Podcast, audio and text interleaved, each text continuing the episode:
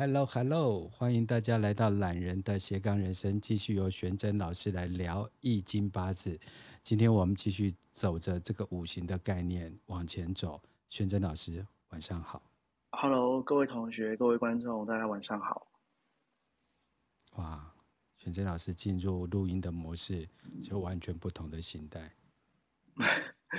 啊，谢谢谢谢，就对对，有时候进入这样的状态也是需要人家引导的，这样。玄真上个礼拜来高雄，然后我们没有时间见面，哦，心中为之遗憾，有一点点遗憾，因为那次这次刚好下去处理事情，然后因为我我觉得如果我跟你见面，我觉得一定要有一种仪式感，不可以好像来匆匆去匆匆，所以我那时候就觉得，如果我只能跟你见面，像蜻蜓点水这样的话，那干脆不要见。我我觉得你来就应该。就跟亚伯来一样，我们点一个好一点的餐厅，呃，好好继续聊聊这样子。对，下次让你破费了，嗯，谢谢。没问题。可是今天我有一点，我们在进入五行之前呢，啊，我总有一点好奇啊，呃，想要请教一下玄真老师这样子。哎，一般呢，我们就是看到双子座说啊，这个人就是啊，呃，就是。呃，有两个人的面孔啊，或是看到处女座说啊，这个人很龟毛啊，然后这个看到呃那个巨蟹说啊，这个人很很有安全，就是很有家的感觉。可是就五行来讲，有没有说，哎，这个水型人大概会长什么样子，或是有什么样的性格啊？或者这个人是金型的人，有没有什么性格？还是看不出来？呃，其实有，我们在那个老祖宗他们的资料里面是有把木火土金水这五个五行，他整个人的个性啊，或是性格去做一个阐述。不过，因为基本上八字我们还是要看整个八个字完整的这个整个格局跟用神，能够做比较完整的一个评估。那所以说，像老祖宗他们。呃，虽然说有五行的人，他们代表了什么样的个性的这个相关资料，可是这个资料基本上我们通常都是拿来当做一个基础课程的一个呃介绍啦，就是我们会把它做一个简单的介绍，但是我们实际在做那个呃就是论命的时候，这个东西它的参考依据基本上就没有那么重要，这样子。太好了，最起码我又解惑了。对，好，那玄真，我们今天就是呃五行的部分啊，有没有什么东西要再继续提供给听众的？呃，五行的部分基本上，因为我们上上一次的课程有把五行的不同的个性都做一个简单的介绍。嗯、那简单来讲，就是木这个五行，它整体会让人觉得比较慈慈悲谦虚啊，那坚强有骨气。那火的话就是热情有礼貌嘛，然后很有第六感，心思细腻。那土的话就是沉着朴实，然后有同理心，有包容力，然后勇于承担。那金的话就是讲义气，然后是非分明，果断，然后呃直来直往，然后强呃有上进心，不虚荣这样。那水的话就是很聪明嘛，很理性，然后很有谋略。然后反应很快，然后可塑性很大，这样。嗯，简单来讲就是这样。OK，是。那今天的课程，我其实会在，就是我们五行想到一个阶段之后，我们会慢慢把我们的课程导向八字的这个系统。OK，对。那我们在呃，因为前面的章节我们介绍了易经，然后介绍了五行。然后慢慢的八字它的源头其实就是易经啊。那我们把源头的东西大概稍微带过之后，慢慢就会进入八字的内容。那八字的内容我一般都是从它的整个历史，就是八字它的起源啊，还有它的一些代表性人物，然后还有就是最早期的八字其实是以年柱为主。那是到后来宋宋朝的时候，有一位非常有名的呃八字的。算是先驱啦，他才开始把我们的八字系统做一个更完整的一个呃系统化，然后还有更完整的一个呃论述。然后我们之后所有的八字系统基本上都是依照他的这个呃框架去做延伸。那这个人，我先讲他名字，他叫做那个徐子平。嗯，对对，就子平八字这样子。对，好，那我们那个就开始讲八字的历史。那首先，八字我们最早的起源，其实它最早的论命学啊，是在战国时期。那当时的论命学其实还不是八字的系统。那个时候的代表性的就呃战国时期，它大概是在呃公元前四七五到公元前二二一年。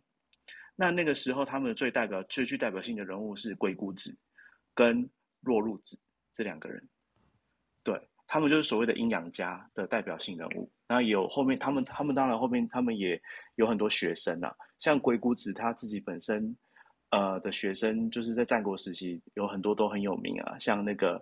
呃，孙子兵法分庞涓啊，那些都是他的学生。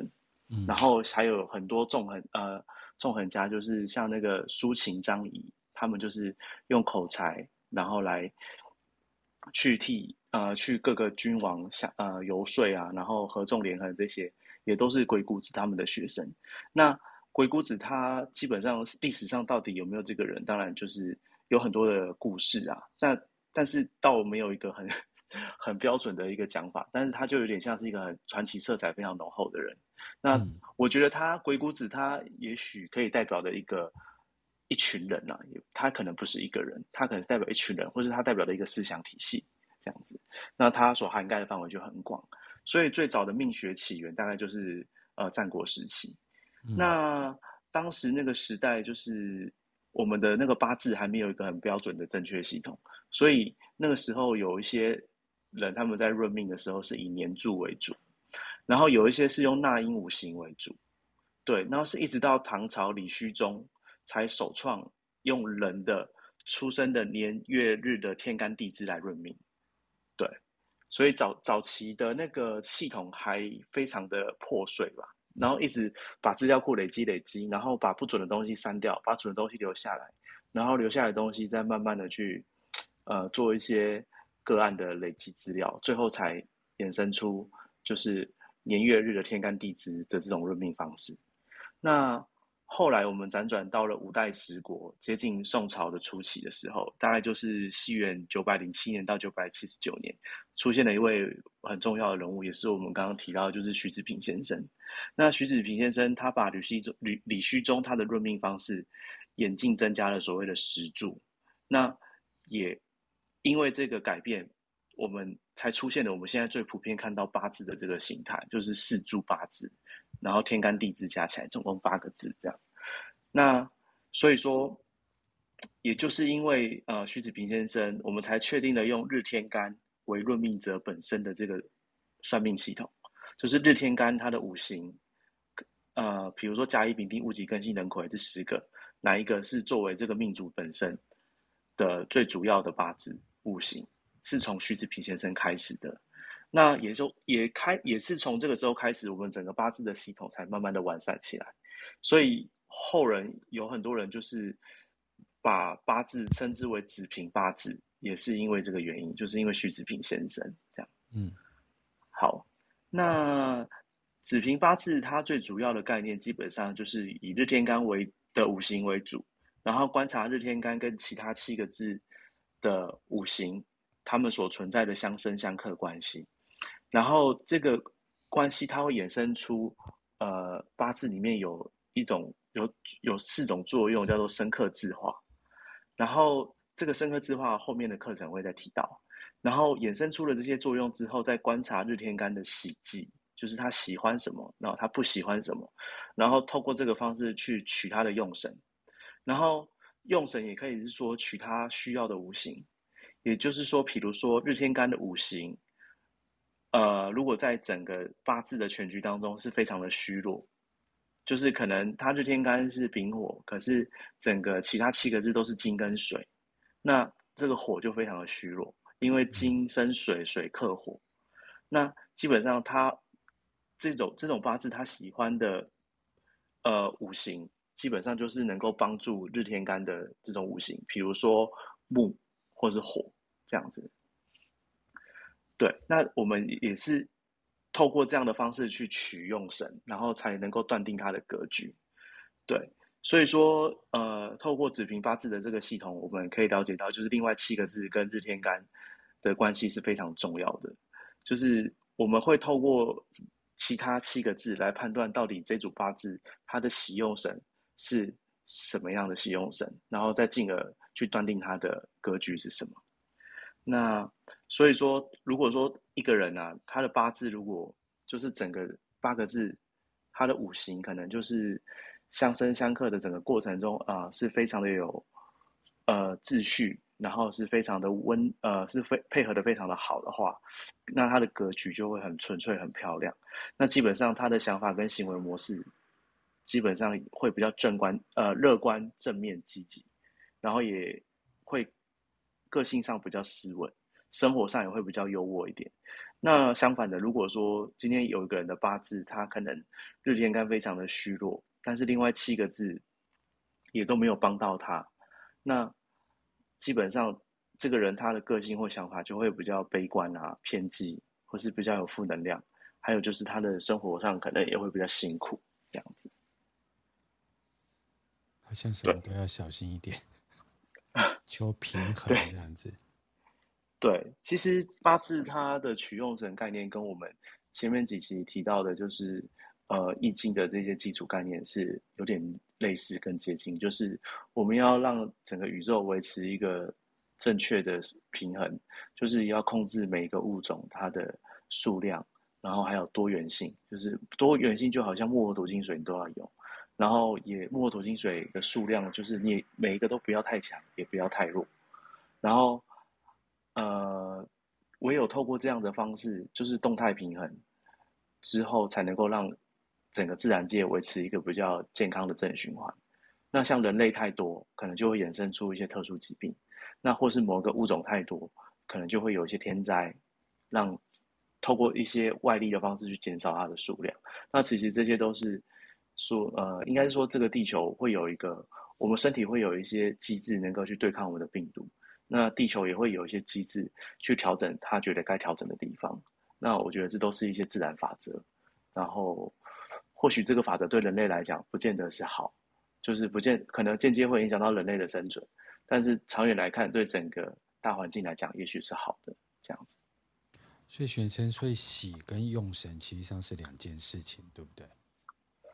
呃，其实喜用神它可以算是同一件事情了，对，嗯、就是喜用神它指的都是说这整个八字的全局，呃，需要透过什么样的一个五行，能够让它的全局比较的顺畅或是顺遂，对，嗯，好，那就再麻烦玄真继续。好，那我们那个八字啊，它。从易经的概念有延伸出，就是五行的相克，也就是这个相克的自然原理。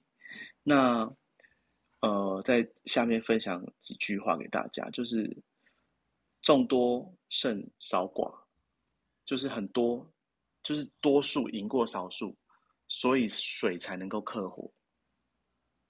就是我们每一种克，我们五行里面每一种克，它都有它的一个锐，它有都有它的一个。嗯，原因不是说每一种克它都是同一种类型，每一种克都有它的类不同的一种内涵在。那水能够克火，是因为数量很多，赢过数量很少。如果说今天水很少的话，其实水是没办法克火的。嗯，对，所以水克火，它代表的这种意意涵，就是说，哎，基本上多数是胜过少数的。好。然后第二句话叫做“精锐胜坚固”，所以火能够克金。嗯、火克金，它是一种精锐胜过坚固，就是说，呃，其实金本身是非常坚固的，那为什么火能克它？就是刚好火的那个性质跟金相比的话，是属于精锐去胜过坚固，是有点像的意思吗？对，有点像是你用钉子。钉子它前头很尖嘛，然后你去敲打一块铁块，基本上那个铁块会被敲打的地方会有点向下凹，嗯，就是铁块明明是很硬的东西，但是你还是有办法去雕塑它，或是改变它。就是你要用非常密度更高的东西，就是精锐的东西，去胜过所谓的坚固。嗯、所以火克金它的概念是精锐胜过坚固。嗯，好。然后下第三句是刚强能够胜过柔弱，所以金才能够克木。嗯，对，金你可以把它想象成斧头在砍木头，那金克木的概念就是说，哦，我的硬度比较高，所以然后你的硬度比较软，所以我们两个相碰撞、相冲击的时候，呃，比较柔弱的那个他会受到比较大的伤害，所以刚强胜柔弱，所故金能克木。嗯，好，然后再来第四句话是专一能够胜过松散。专一胜过松散，所以木才能够克制土。对，木头它生长在土壤里面，基本上木头它所它是先把土拨松，它才能够向下延伸。如果那个土它本身非常的坚固，像陶土一样的话，那个木头要花更大的力气。对，所以说木头能够克土，它的概念是专一能够胜过松散。对。嗯好，那第五五句话是充实胜过空虚，所以土才能够克水。嗯，对，就是土它不呃要克水的过程，其实它也不是把水克掉，它只是把水给阻挡住，就是它比较密度比较高，内涵比较多。那水跟土相比的话，土它能够抵挡住水，然后或者是改变它的流向。也就是充实能够胜过空虚，然后这是土能克水它的一个基本概念。嗯，好，我再附送一次哦：众多胜少寡，故水能克火；精锐胜坚固，故火能克金；刚强胜柔弱，故金能克木；专一胜松散，故木能克土；务实胜空虚，故土能克水。这样子，嗯，好。那大致上就是这些。那接下来，呃，八字它的一些基础历史讲完之后，我们就要进入到那个五行的 一些彼此的特殊关系。嗯，好，那呃，各位同学如果有兴趣的话，可以打开我的 IG，然后对上面的链接点进去之后，呃，我们往下拉吼。最下面会有个地方，其实我好像有放在上面。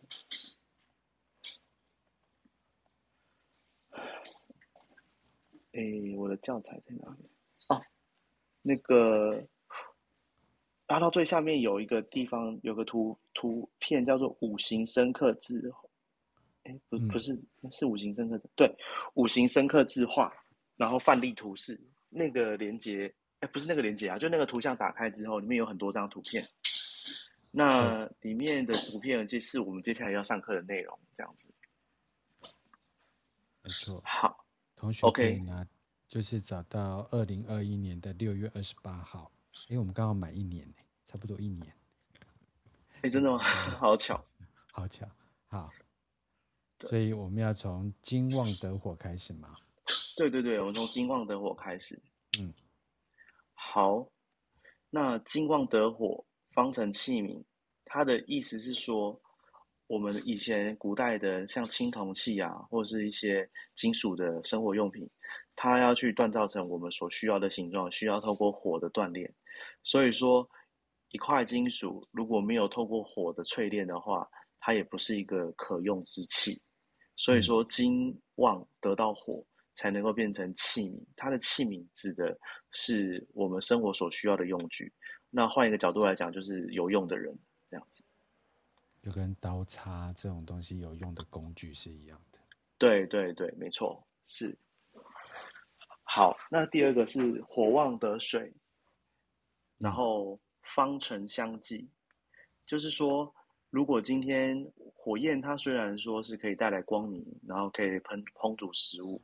然后可以有很多用途，但是如果火太旺的话，基本上我们也很难去使用它，所以必须要透过水的降温让火维持在一个我们需要的一个范围跟温度，这样的话，这个火才会是可呃有用的火，所以才会说火很旺。如果能够得到水的话，才能够变成所谓的香剂，也就是呃六十四卦里面有一个那个忌忌，对，反正就是火太旺的话，如果能够透过水降温，是一件很好的事情，这样子。对，就跟我们烤肉一样。哦，对，太旺我们就会喷一下水，对，适量的水，东西都烧焦了，对，对对对对，但是要适量，太多就洗掉。对，好，OK，那第三个是水旺得土，方成池沼，就是说很旺的水，呃，如果说像那个什么，像海啸啊这样的水，它如果没有一个土去，呃，止止呃挡住它或是阻止它的话，那它就会泛滥。那泛滥的话，对人们来讲是一个灾难。所以说，水它如果能够获得土，然后把它集中在一个范围内，或是把它集中在一个区域内，那这样子的话，它变成池或沼泽，才能够被我们所使用。所以，水旺得土，方成池沼。它的意思是这样。嗯，好，同意。是的。那再来第四个是土旺得木，方能疏通，就是说。如果说土壤啊，它非常的干固，然后非常的坚硬，它基本上也没有办法产生啊、呃、农作物。那能够产生农作物的土壤，首先第一，它土壤里面一定要有很多的腐殖质跟矿物质；再来就是它土壤必须要先被播送，才能够做耕作。像以前很多人都用牛来犁田，犁田其实它那个过程就是把那个土壤给播送，嗯，所以才会说土旺得木，方能疏通，嗯。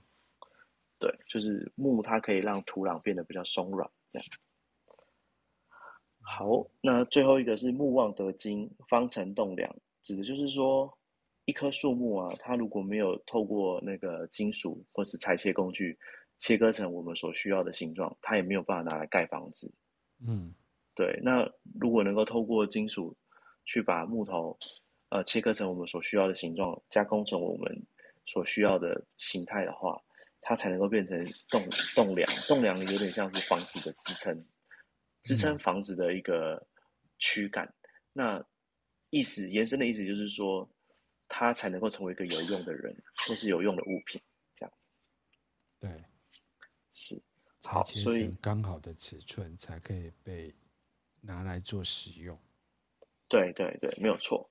好，所以五行深刻字画的喜忌第一个部分就是，我再附送一次哦：金旺得火，方成器皿；火旺得水，方成相济；水旺得土，方成池沼；土旺得木，方能疏通；木旺得金，方成栋梁。好，那我们可以往左边滑，看第二张图。那这个喜忌范例的第二个部分，第一句是。金赖土生，但是土多金埋，就是，呃，虽然土能生金，但是如果土太多的话，反而会把金埋在土里。所以说，太多的情况下，那个金属对它对金属的发育也不是很好。嗯、这就是有点说，呃，有点揠苗助长，或是说养分供给的过多，没有考虑到当事人的吸收状况，一次就把所有东西就交给他，他。之后也很难消化，有类似这样的概念，这样。嗯、OK，对，所以金赖土生，但是土多金来。好，那土赖火生，但是火多土焦，意思就是说，火虽然能生土，但是火太旺的话，那个土壤就好像焦土一样，温度很高。那焦土基本上它也很难有其他的用途。对，所以说。虽然说火能生土，但是火过量的话，对土也不见得是帮助。对，就是空投油剩下的那个土，通常都没有什么可以用的了。是的，是的，没错，对，是。好，好，我们那我接下来讲哈，再来是木赖火生，木木头呃火，对不起，火赖木生，就是火依赖木生，但是木多火滞，就是。虽然说木能生火，但是木头太多的话，火反而太旺，这样也不好。或者是有一种另外一种状况是木头太多，然后木头把火给窒息，因为火焰在烧，需要透过助燃的氧气。那你如果多到就是让氧气变得太稀少的话，那那个火也会被熄灭掉。嗯、对，所以说虽然火赖木生，但是木多火炙，或是木多火炙，那个你可以把它改成窒息的窒。嗯，也合理。对，对，好，那再来第四个是木赖水生，但是水多木漂，就是说水虽然能生木，但是如果说真的水太多的话，就很像汪洋中的一个枯木一样。基本上它也没有办法去透过这么多的水变成一棵大树，就是它水太多了，它反而漂在海面上，所以才会说木赖水深。但是水过多的话，木头飘着，这样子对木头也没有帮助。嗯，好，对，那最后一个是水赖金生，但是金多水质，就是说金虽然能生水，但是金太多的话，水。好像自就是也是一样的道理，就是太多，它没有办法让它得到合适的空间跟生长空间跟吸收的范呃，就是它吸收力有限，你给它适量东西吸收，它能吸收，但是太多的话，它也会消化不良，所以才会说水赖金生，金多水质这样。好，那第二个部分的深刻之化洗剂，它最主要在讲说，我们要帮一个人。或是我们要做一件事情，我们要依照当事人或是这件事情的发展去做最适当的供给跟协助，而不是一昧的，就是我身上有多少，我无条件的一直加注在这个人身上，因为这样的话反而会适得其反。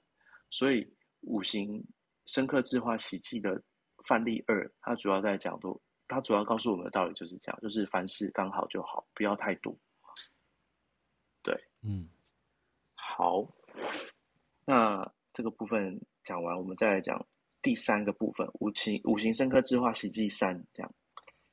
好，生克制化喜忌三的第一个是金能生水，但是水多金沉，就是说金虽然能生水，但是水很多的话，有金属反而它要生它的过程能量都用尽了，好像被掏空一样，对。就好像水很多，然后把黄金沉在水里面一样，水多金沉。嗯，对，意思其实道理也是说，我们在做任何事情也是要适量就好，就是要评估自己的能力。如果你可能能力范围就是你的经济能力可能就是只能养一个小孩，你就不要生三个。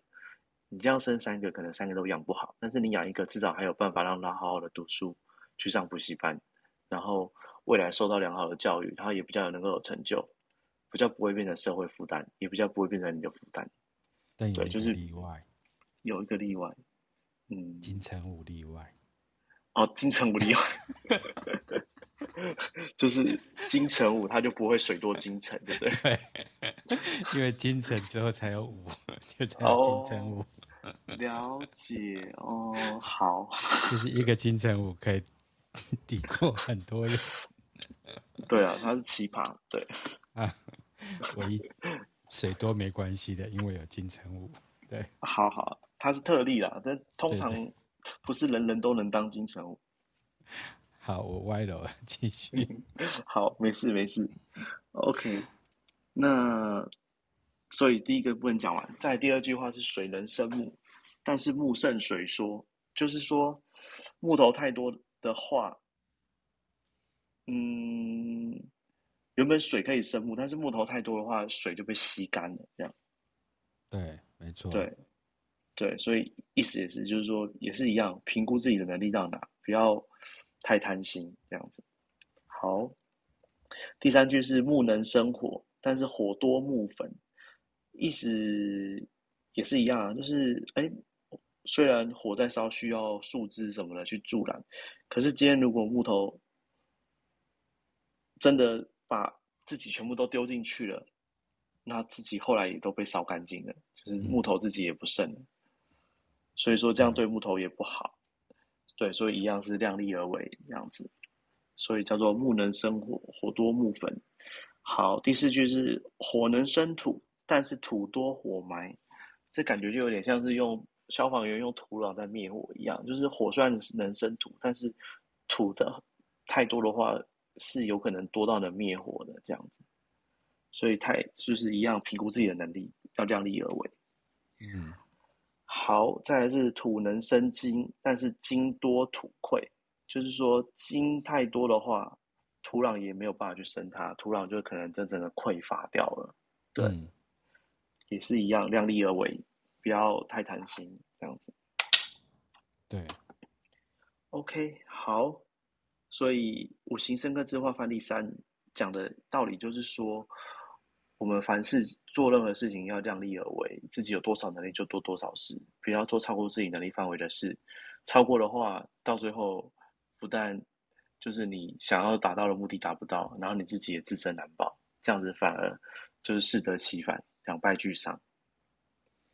嗯，所以玄真，我们今天深刻之外，我觉得我们应该讲到三就好了。哦，好，我我讲的太快了，不好意思。不会，因为我觉得这样刚刚好。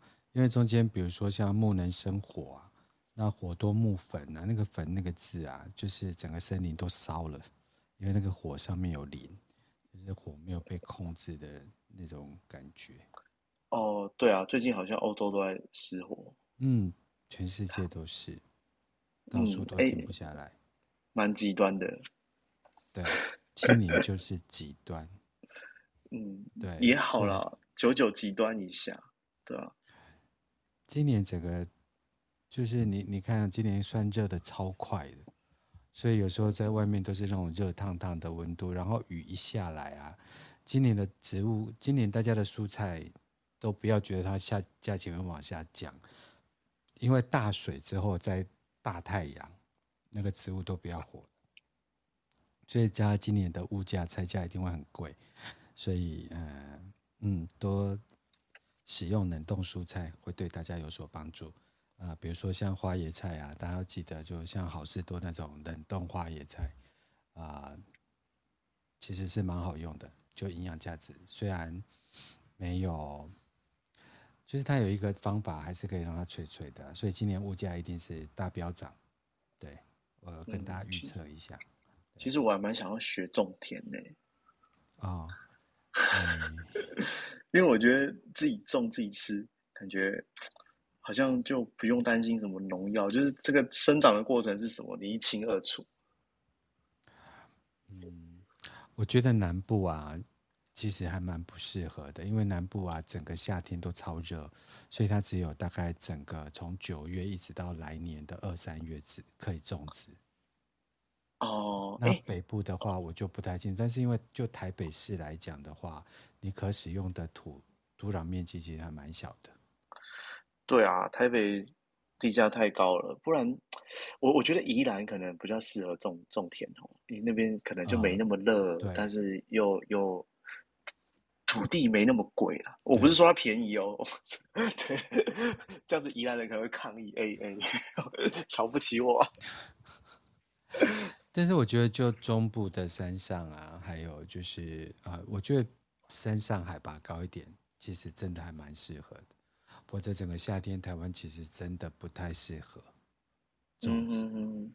我在想，以后我如果真的去种田，我那个蔬菜可不可以就是标榜，就是啊，玄真老师加持过的青菜的，吃了消灾气。嗯，等别人看到你的蔬菜，大概都已经烂掉了。如果你说玄真老师加持过的钱包，今年卖不掉，明年还可以再卖，可蔬菜不行。对，哦，老师本人以专业市场建议，不要往那个地方走。比如说玄真老师加持过的水，有可能因为水的保存期限是一年到两年嘛。那我要怎么加持啊？每个都喝一口再盖起来？哦，这个世界上因为这件事情。乱七八糟的什么能量水可多着呢，对，然后你也不知道那个水晶的能量怎么样，然后就是一个水壶里面放了一根水晶，然后把水放上去就说这是能量水，我真的很认真的，嗯，没有很了解这个世界。嗯，我觉得可能心理作用偏多啦，我自己觉得，对啊，真的，我个人到目前为止对于能量两个字。一直都持一种很、很、呃，很自我检视的，就可能自己没有办法观测到吧。对，哦，我、嗯、我觉得能量这种东西就是牵扯到心理层面了，比较难被量化，可能当事人才能够感觉到有没有差别。可是我是觉得有时候买东西是一种信仰，就是就是它能够让你带来快乐。对，啊，所以如果你记得理科太太曾经有一个节目啊、呃，一集曾经被骂到翻，能量水吗？就是、不是，他说有机跟不是有机，其实上在营养学上差不多。有机跟不是有机在营养学上，嗯，对，听起来蛮合理的，怎么办？然后他被骂翻，他就是被骂到翻掉哦，真的是到翻掉，哦、对，然后。可是我基本上，如果你就营养学的概念来看，然后你用就是被管制过，就是不要啊、呃，怎么大雨来啊，然后就是才刚喷农药就抢先采收啊，没有经过安全期啊那些，啊、呃，我我其实看过一些国外文献也是这么写的，但一样被骂翻。嗯哼哼哼，对。你说到理科太太，其实我我有她的八字。哦，要来理一下嘛？反正我们还有两分钟，可可可以啊。李克哦，理科太太的八字，她是一九八七年四月二十三，然后因为他之前上的数字好，呃，对，但是他因为他之前有上一个命理节目，然后他有说他的上升上升星座在狮子座，那上升在狮子基本上就是中午十二点就午时啊，OK。对，所以他的八字就出来了。OK，那他的八字，我先分享他的八字啊。他年月日时分别是丁卯，哎，我看八字对，丁卯年甲辰月壬寅日丙午时。我来看一下哈，壬水生在辰月，然后地支是寅卯辰。观察食伤病重的情况下，又有火，我好期待这一个部分哦。啊？为什么期待？因为我最近在研究它。啊，你在研究它哦？是哦。对。但是我研究什么，我实在是不能讲。对。我觉得他这个八字基本上其实。格局没有到很好啦，讲实在的。嗯、那我觉得他是好，呃，他是在某一些特定流年，因为他的大运，他的大运是逆走，所以从五岁起运开始，以四、丙午、丁未、戊申。我觉得其实他八字没有很好诶，在在二十五岁以前，我都觉得蛮烂的。这样子他会不会抗议？哎，没关系。你可不可以告诉我烂的原因是什么？呃，就是它是壬水生在辰月，然后地支基本上都是木火，嗯、一路都是木火。嗯，那它这个可以，它这个格局的话，火对水来讲是水克火嘛，所以是财星。我觉得就是财财星比较旺了。那你要重吗？我觉得也没有办法完全重。嗯，但是 其实要从也是可以从，但是整体来讲，我觉得他就是生活压力比较大，还有就是他比较容易，呃，物质上的，我觉得他在物质上的压力跟需求会比较大，可能就是他生长的环境需要很多的支出跟高的消费，那也有可能是他的物欲比较重，但是一方面来讲，这样子的人他们做事情会。比较有，呃，有一个贯彻到底的心，就是他们的目标方会很目标方向会很明确啊。就是财星旺的人基本上是这样，但是我觉得也很容易给自己比较大的压力。对，这个东西我我可能跟选择来讨论一下。你觉得一个女生的命好跟命不好啊？嗯、比如说像她一直都很独立嘛，然后一个人就是常年都在国外嘛。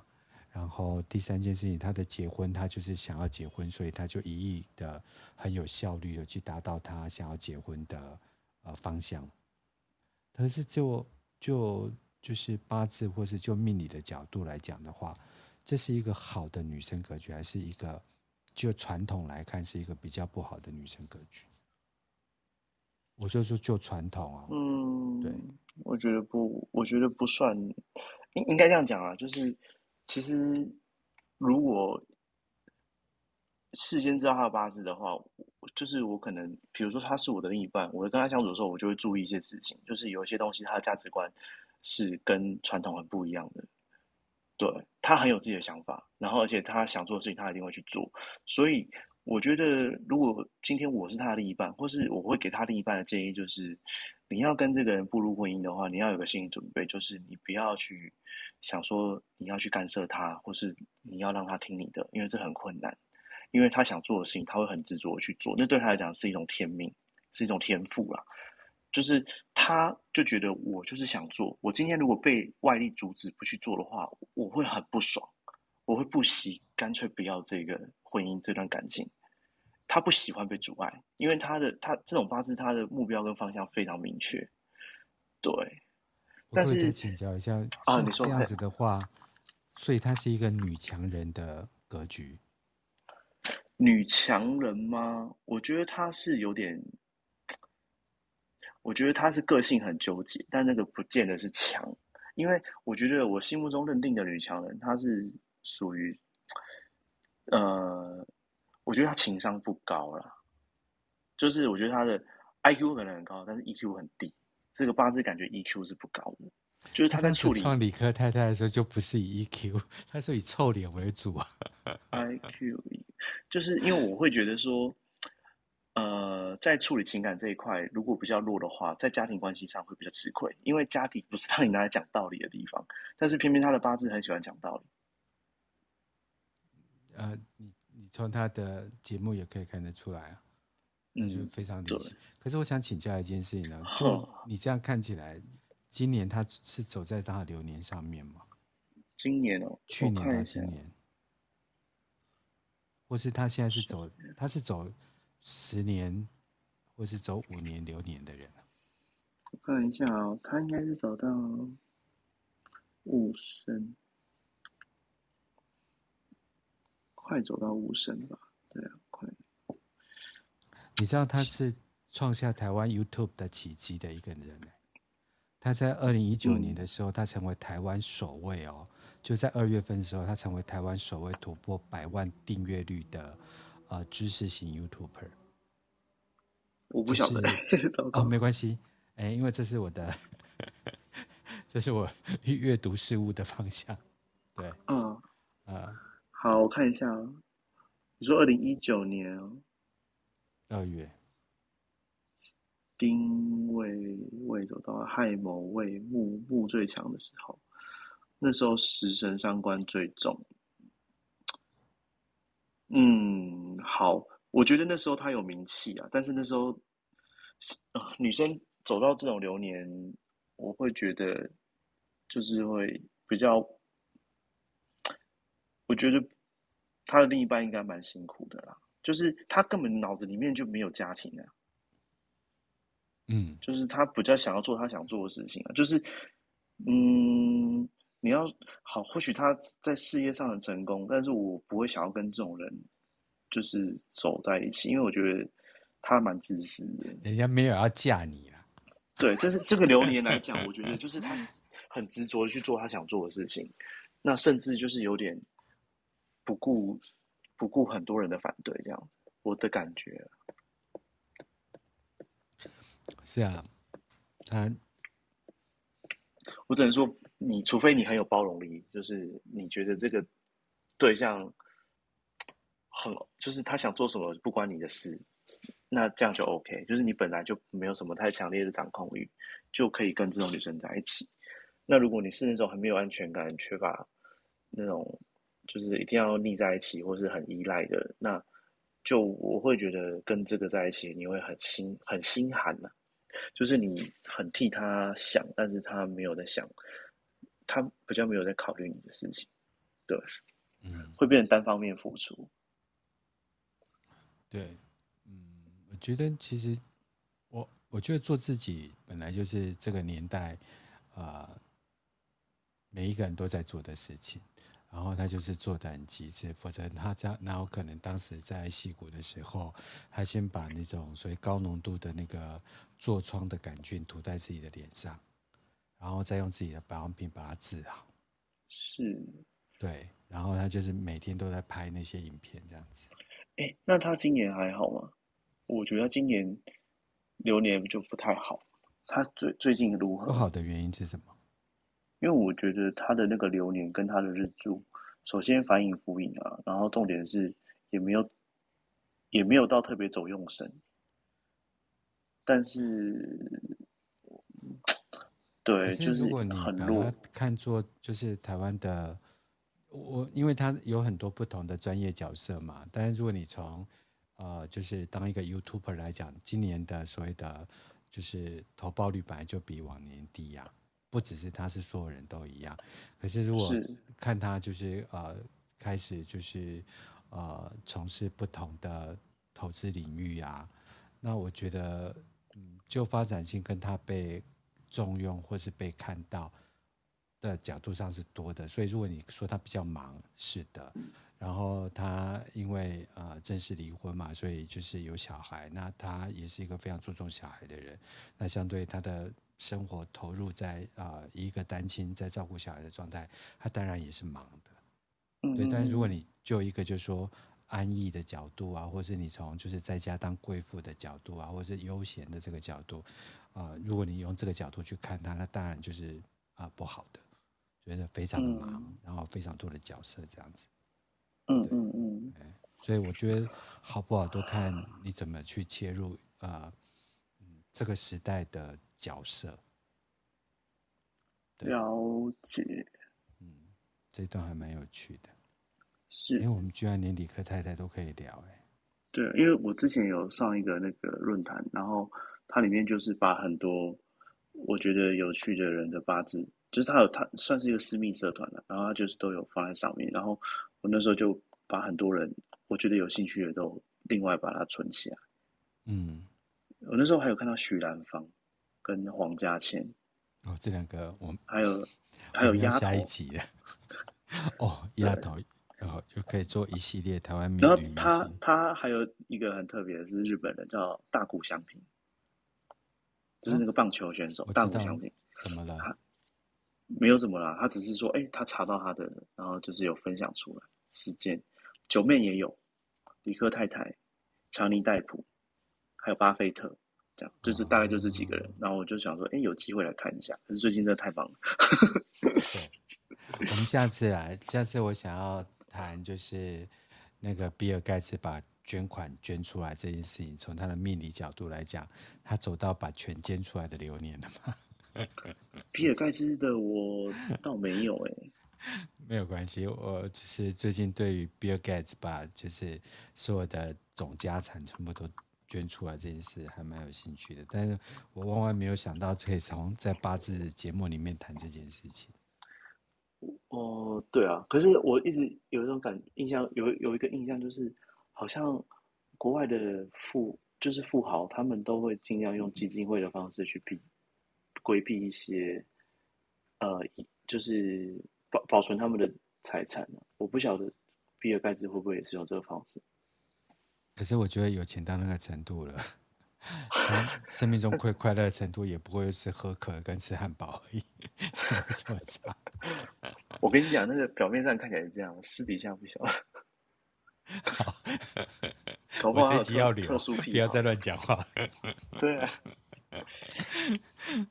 好，那我们现在时间来到九一一 再次非常谢谢玄真老师，然后也谢谢所有来斜杠人生的朋友追着呃玄真老师的那个聊易经八字，然后今天也谢谢就是亚博老师跟佩珊上来垫档这样子，是，好，那下面的朋友，我们今天节目就到这边结束，谢谢玄真老师，谢谢佩珊，谢谢大家，拜拜，谢谢老师们，拜拜。